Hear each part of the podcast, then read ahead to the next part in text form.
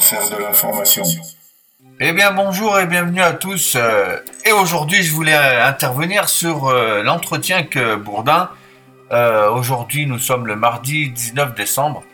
Et Gilbert Bourdin a invité Louis Alliot pour parler bien entendu de l'immigration, etc. Les, la ritournelle habituelle qu'on rétorque face à un représentant du Front National.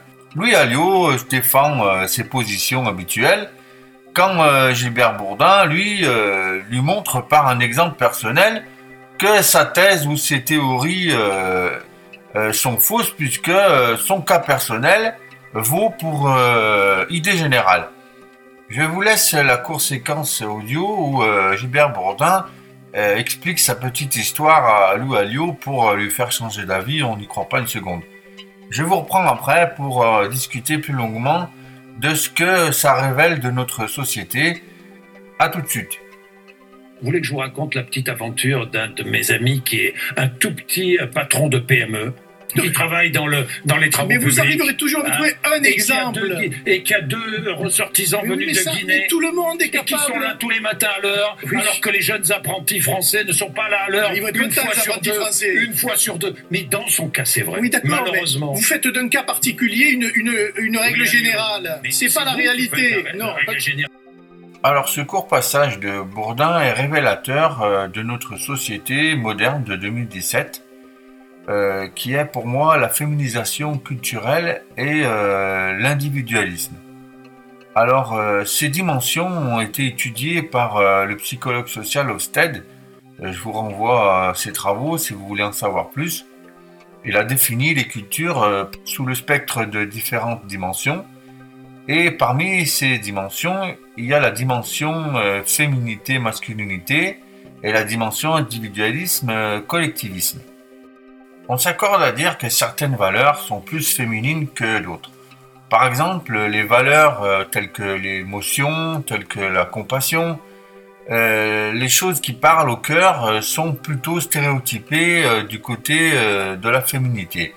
Alors que l'ambition, le pouvoir, la raison sont plutôt stéréotypés du côté de la masculinité.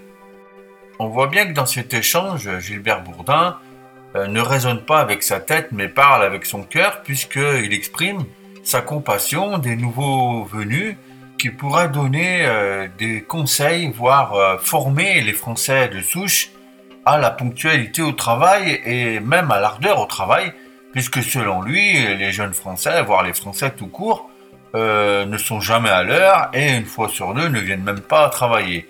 Il remplacerait volontiers les Français sous chien par euh, ces nouveaux venus à qui il prête euh, de gros avantages, notamment euh, pour euh, les petites PME comme celle de son ami, qui trouve dans ces nouveaux venus l'armée de réserve que décrit Karl Marx. Ceci me ramène au deuxième point que je voulais évoquer, c'est le point de l'individualisme. On voit bien que l'intérêt personnel, l'intérêt individuel passe dessus l'intérêt général, et c'est justement cet intérêt général que le politique s'efforce euh, à penser en mettant de côté son affect et son cœur. Rien ne dit, en tout cas rien n'interdit à Louis Alliot de d'aider un Guinéen euh, fraîchement arrivé sur le territoire à s'insérer dans la vie active en France. Euh, rien n'empêche Louis Alliot d'apprécier un migrant, euh, de faire ce qu'il veut euh, personnellement avec lui, euh, sans pour autant en déduire une idée générale qu'il pourrait appliquer à tous.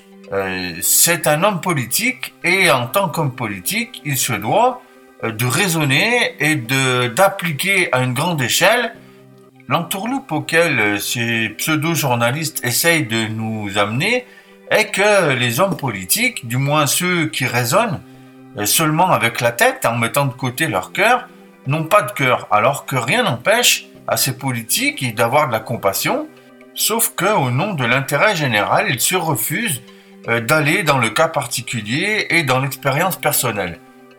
Voilà comment on se retrouve à écouter certains matins euh, deux personnalités, une journaliste et l'autre euh, homme politique, qui apparemment parlent la même langue, mais qui ne sont absolument pas sur les mêmes dimensions, quand l'un est sur la raison est sur le collectif, l'autre est sur euh, l'émotion et sur l'individualisme.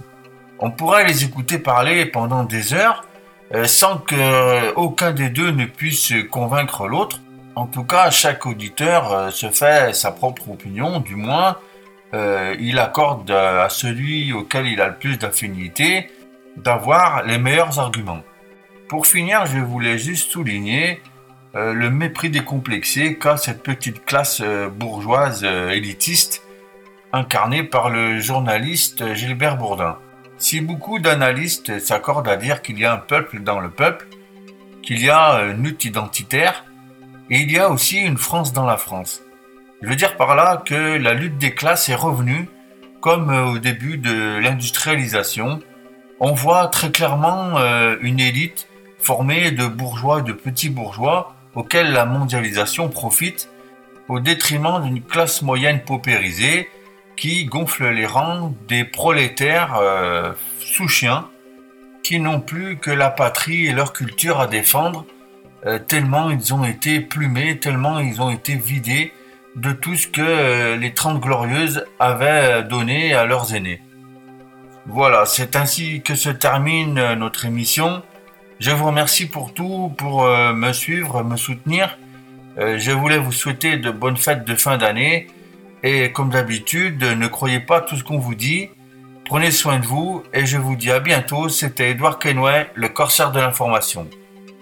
Bye.